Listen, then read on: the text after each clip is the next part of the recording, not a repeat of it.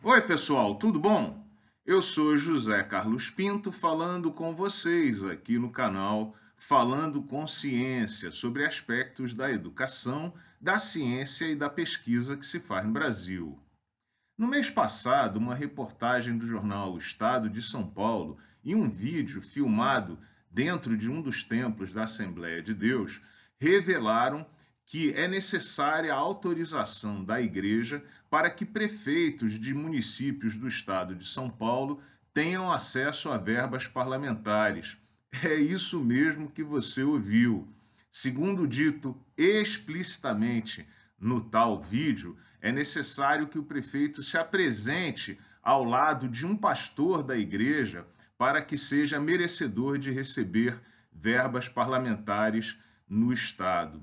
Como se isso não bastasse, no tal vídeo, um pastor da Assembleia de Deus exorta outros pastores a se candidatarem politicamente para fortalecer o projeto político dessa denominação religiosa e pede aos fiéis que votem apenas nos candidatos da igreja.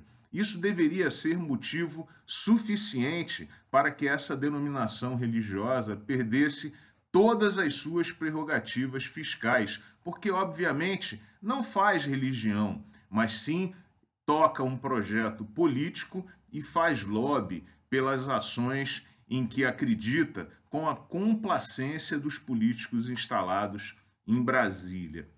Mas, se você pensa que esse é um fato isolado, você está redondamente enganado, porque na semana passada, esse mesmo jornal, o Estado de São Paulo, mostrou que existe um gabinete paralelo instalado no Ministério da Educação e formado por pastores simpáticos que dividem as mesmas crenças que o atual ministro Milton Ribeiro e que controlam a agenda do ministro, viajam com delegações oficiais participam e discursam em, em eventos oficiais do governo federal e decidem que projetos ligados a essas igrejas serão apoiados pelo Ministério da Educação.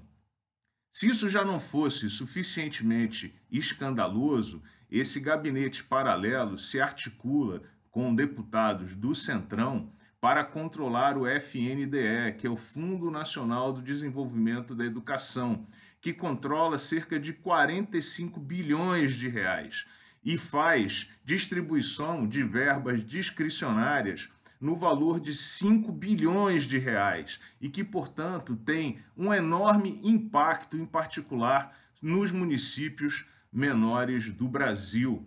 Dessa forma, esse gabinete paralelo toca adiante o projeto de poder dessas denominações religiosas. O que vemos aqui é que o Estado brasileiro vem sendo tomado de assalto por esse projeto arcaico, preconceituoso dessas denominações religiosas que se instalaram no Brasil e que têm um claro projeto de poder e de dominação da sociedade brasileira.